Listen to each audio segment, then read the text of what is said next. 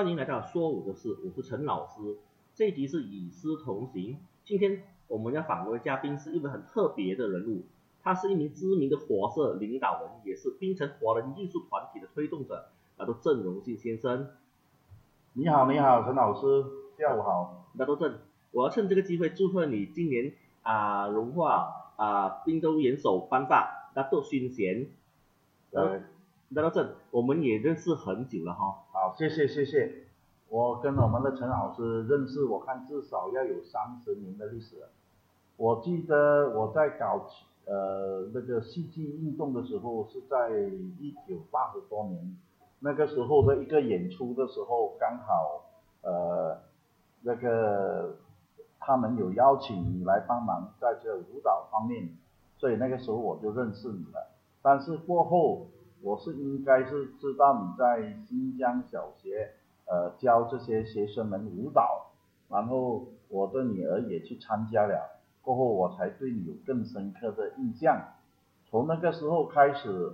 我记得我就担任了冰华青的团长，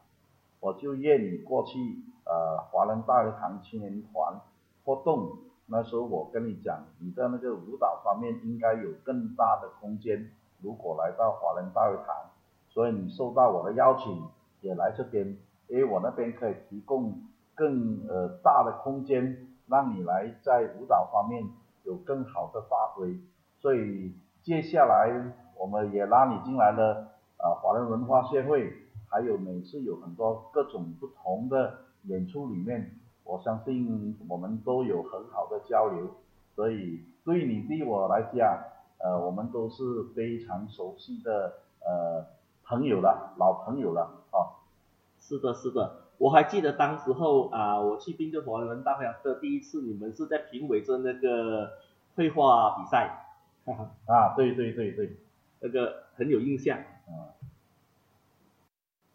大豆，可以和我们分享您从轻艺演绎转变为支持冰城艺术团体的推动者的转变吗？哦，可以可以，我记得我是在一九八二年参加这个。青年呃青运艺术剧团的，那个时候是有第二期的这个第二期的呃培训班演员培训班，那时候我是很有兴趣，所以我就去参加了，因为我对表演这一方面非常有兴趣。那你知道我一进去后啊就投身在那边二十多年了才出来，所以在那边。呃，到青年艺术剧改变为青年艺术剧团是一九八八年的，那么我从那边学习了很多啊，从呃所谓的台前十分钟，台后啊十年功啊，我在那边呢，从一个小小的跑龙套到负责各种方面呢，学习一步一脚印啊，到后来的啊做后台的制作人啊，剧务啊，舞台监督啊。可以说每一层每一个阶层我都有参与了，所以从这个我积极的参与中，我发现了这个所谓的表演艺术是属于综合艺术吧。那么它每一个环节都是那么扣人的，尤其当你付出后，你从观众的掌声，你会觉得你很有成就感，很享受这这个部分。所以我在那边也就待了整十日。差不多二十年，啊，到青年艺术团，后来呃才停止了。那么过去来，我从青艺里面，我觉得呃我学习了很多，不只是说舞台表演和这方面的整个环节，甚至到最后的我负责的这些管理和执行方面，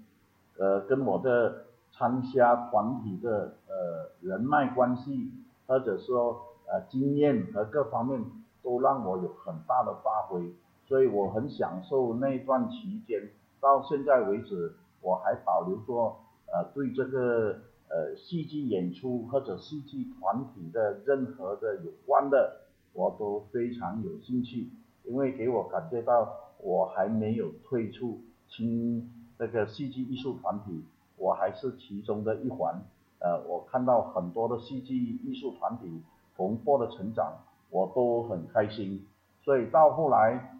我虽然呃到后来的时候，在一九八十年代，青年艺术剧团可以说是一枝独秀啊，那边只有我们在去表演。到后来九零年后，就有很多的戏剧团体出现了，这些包括了我们那些呃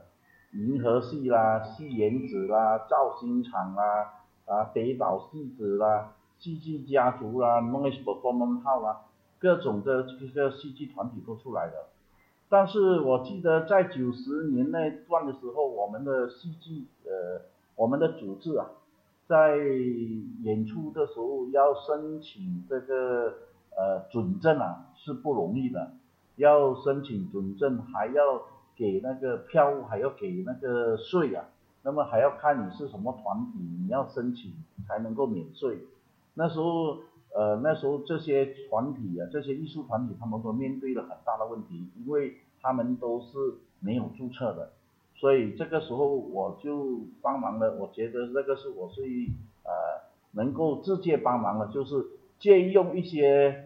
呃这些所谓的团体，让他们搞演出。那么我们用的很多的组织都用的我们所谓的华人文化协会啊，正式新阳堂青青年团啊。呃，用滨华滨州华人大郎青年团啊，用青团令啊，我们都用这些组织啊，给这些艺术团体啊，他们大部分啊都有借用我们的名字，因为要搞演出，他们不知道怎么搞，所以这这方面这些我都有呃协助参与，让他们推动了。因为那个时候我们觉得，这个戏剧艺术的发展，它应该属于百花齐放、百鸟争鸣的了。如果是我们一个组织再这样推的话，始终是会凋零的，而且也无法推广做给他戏剧艺术能够更普及化、大众化。所以那时候我就有一个心愿，说我们能够看到更多的戏剧艺术团体能够产生。所以过后，即使我没有参加这个我们停止了这个青年艺术剧团后，我也在。这些其他的艺术团体里面担任顾问，然后从我过去的经验和一些人脉，我都可以扮演一些角色了。那么也给他们一些有力的支持的，尤其看到这些青年这呃，他们对于戏剧艺术的投入，让我好像看到我的影子。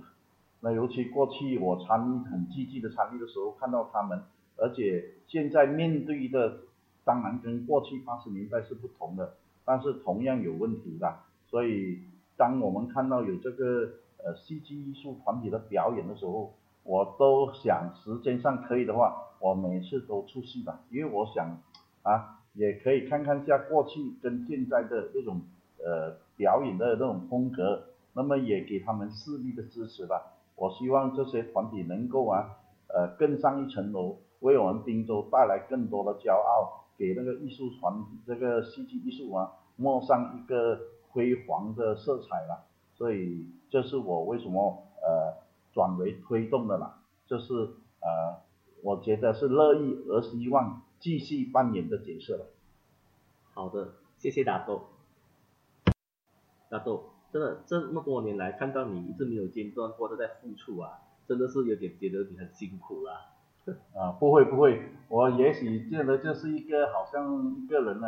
吃了一种药啊，他会上瘾的，所以我是觉得我是上瘾了，而且啊觉得是很呃所谓的享受，而且觉得有因为有这些活动，有这些组织，有这些表演，呃让我的生活更充实了。大豆，因疫情关系啊，大豆，您对现在冰城艺术团体的未来有什么看法呢？可以给大家一下建议吗？我要讲的是，这种艺术组织啊，本来他们所走的，我们所走的一条路啊，是属于一种坎坷不平的道路。在平常的时候，我们确实啊，这个表演艺术啊，因为它所设计的呃非常的广泛，而且也不简单。我们从这个不谈那个表演艺术的那种成分，说这些人要怎么准备，要怎么排练，要做到怎么最好。从这个另外一个管理或者从一个摆布，我们通常面对的是说，呃，票源的问题、资金的问题啊等等。这些都已经够这些主办者头痛的问题了。因为啊，从一个演出到结束到观众来看啊，那个过程啊，只有啊当事者才能够有一种体会啊。当年我就是后来我扮演这个角色，呃，到最后时候我都有一点战战兢兢啊。尤其每次在演出的时候，我就想，哇，滨州的观众不容易捉摸。为什么？第一，他是最后几啊要表演的时候他才跟你买票。第二。滨州的观众也许给我们宠坏了，所以票房只要再高一点，他就觉得太贵了啊。所以跟吉隆坡或者跟买明星或是买其他的演出的票啊，他们是啊颜色不变的。但是叫他买这种票啊，他们就有很多的顾虑。第三，我们还要找资金哦，因为通常啊一个演出的费用啊，你要艺术方面要增值要加提升的话。你要不你要在在这个费用方面要提升来作为呃后盾的，所以这种基金啊，不是有的时候不能够从啊票房来补救的哦，所以很多时候啊，你要叫好，你也要叫座，所以叫好叫座是很重要的，不是只能够卖一个卖一个不能够卖个满盘红，你的艺术效果很强有什么用？因为第一你是亏本，第二你不能够让更多人来欣赏你这个。用心力血的那一种一种演出呈现，所以你会很辛苦。所以我们觉得表演艺术本身都是走的是一条呃坎坷的路，大家的参参加者或者是呃参与者都本身都了解这种情况的。那么现在在面对疫情的话，我相信啊，这个时候大家都有点叫苦连天了。过去来我都有跟这些艺术者了解，在这个疫情里面呢。他们的收入啊，可以说是非常的辛苦，可以肯定的，因为我们这种表演艺术啊，通常都是要有种我们所谓的 live 的画面呐，就是你要给人家看到你，对你各方面的那种提成，它是现现代感的那种感觉，不像电影这样，它是通过第二度或者第三度那种的这个画面都呈现给你看，所以你要本身的，所以疫情下。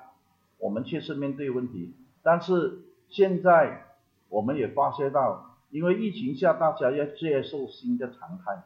新的常态，所以我们也可以看到很多线上的活动开始了，而观众也能够比较接受了，所以我们有可以看到很多的呃呃表演或者是培训啊，都是通过线上的一种一种呈现节目的，所以这种的话。不管你喜欢不喜欢，你都要改变这个呈现的方式，来用一种方式来给自己呃呃保留自己可以生存下去，这是重要的。所以这一方面，我认为大家啊应该有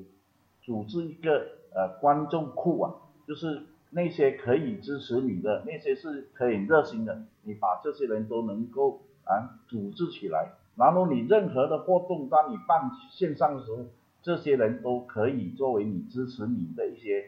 一些呃呃经济来源呢，或者方面呢，让你能够表演。所以你表演的形式，你也要尝试不同的角度，因为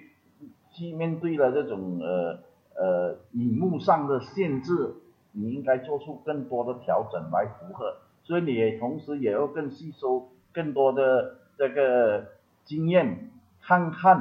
其他国家或者其他人的表演方面哪里做的最好，哪里最能够打动观众的心，哪里可以观众有更好的交流啊。虽然是各做荧幕，但是哪里是做的最好，至少你还可以啊呃继续的呃提成这个表演方式。所以这个当然我们也希望啊这个时候呃我们的政府或者是文化艺术与部门方面。也能够在这方面给我们辅助了，给这些表演者，无论是呃呃各方面呢，呃能够的话是在资源上啊，给给这些团体知道他们有参有做出这些啊协助这种推动文化艺术的人，给他们一些经济上的资源，让他们至少还可以保存那种动力而且那种生命力，不会让戏剧艺术因为疫情影响而啊毁灭了。啊，这是我们希望我们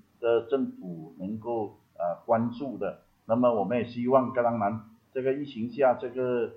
搞表演艺术工作者也应该有其他的这种收入，而不能单靠这个。这个目前还需要呃一些时间，要等我们来克服疫情后，才能够继续走下去。